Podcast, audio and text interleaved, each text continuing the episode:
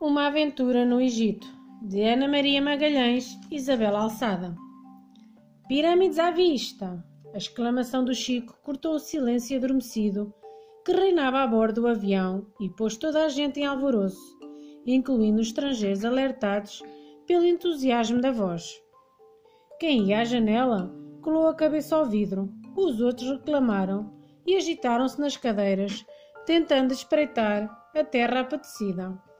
Lá embaixo, no imenso deserto atravessado pelo rio Nilo, estendia-se uma cidade enormíssima.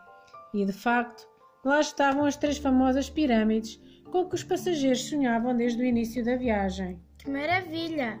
Chega-te para lá! Deixa-me ver melhor!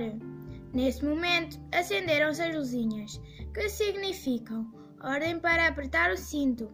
Todos obedeceram, satisfeitíssimos por julgarem que iam aterrar, mas o avião, em vez de descer, subiu outra vez para o meio das nuvens.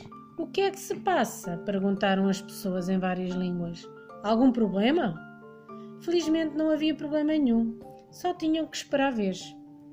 A esta hora, o tráfego aéreo é muito intenso, explicou o piloto através dos microfones. Temos que dar mais umas voltas até a pista ficar livre.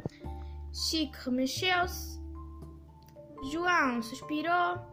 As gêmeas mostraram-se impacientes, mas não foram só eles.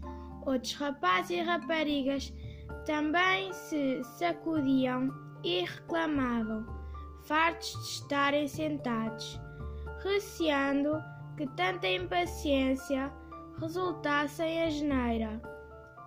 O guia que os acompanhava levantou-se e ergueu um braço.